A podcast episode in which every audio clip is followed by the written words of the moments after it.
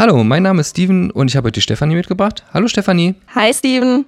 Wir wollen euch heute zu einer neuen Folge von Acute Talk begrüßen aus dem Baxter Critical Care Institute. In der heutigen Folge von Acute Talk dreht sich alles um das Eliminationsverfahren CVVHD.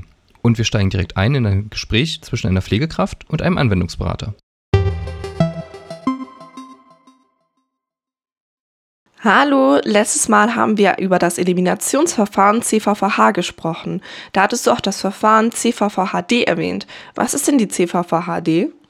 Ja, hi, schön, dass du dich meldest. Die CVVHD steht für die kontinuierliche venovenöse Hämodialyse. Und was möchte man mit der Therapie mit dem CVVHD-Modus erreichen? Bei der CVVHD ist das primäre Ziel bei der Therapie, kleine Moleküle durch Diffusion über eine semipermeable Membran aus dem Patientenblut zu entfernen. Ah, okay.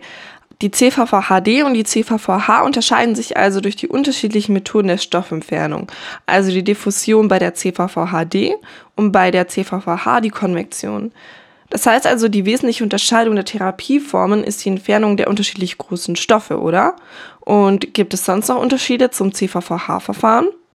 Ja, genau. Die Diffusion erfolgt durch den Konzentrationsunterschied zwischen dem Patientenblut und eben dem Dialysat. Das heißt, hier wird eine Dialysatlösung benötigt, jedoch keine Substitutionslösung. Ah, okay. Welche kleinen Moleküle möchte man mit der CVVHD denn in der Regel entfernen? Die CVVHD wird von den Kliniken für die Entfernung von Kreatinin und Harnstoff verwendet. Auch die Elektrolyte zählen zu den kleinen Molekülen. Klassisches Beispiel wäre hier das Kalium oder eben das Natrium. Aber auch Phosphat sollte man nicht vergessen. Okay, und in welchen Fällen ist das erforderlich? Also was sind da so typische oder klassische Beispiele für die Einsatzgebiete der CVVHD? Hauptsächlich wird die CVVHD für die Reduktion der Retentionswerte, aber auch im Bereich der Hypernatremie und Hyperkalämie angewendet.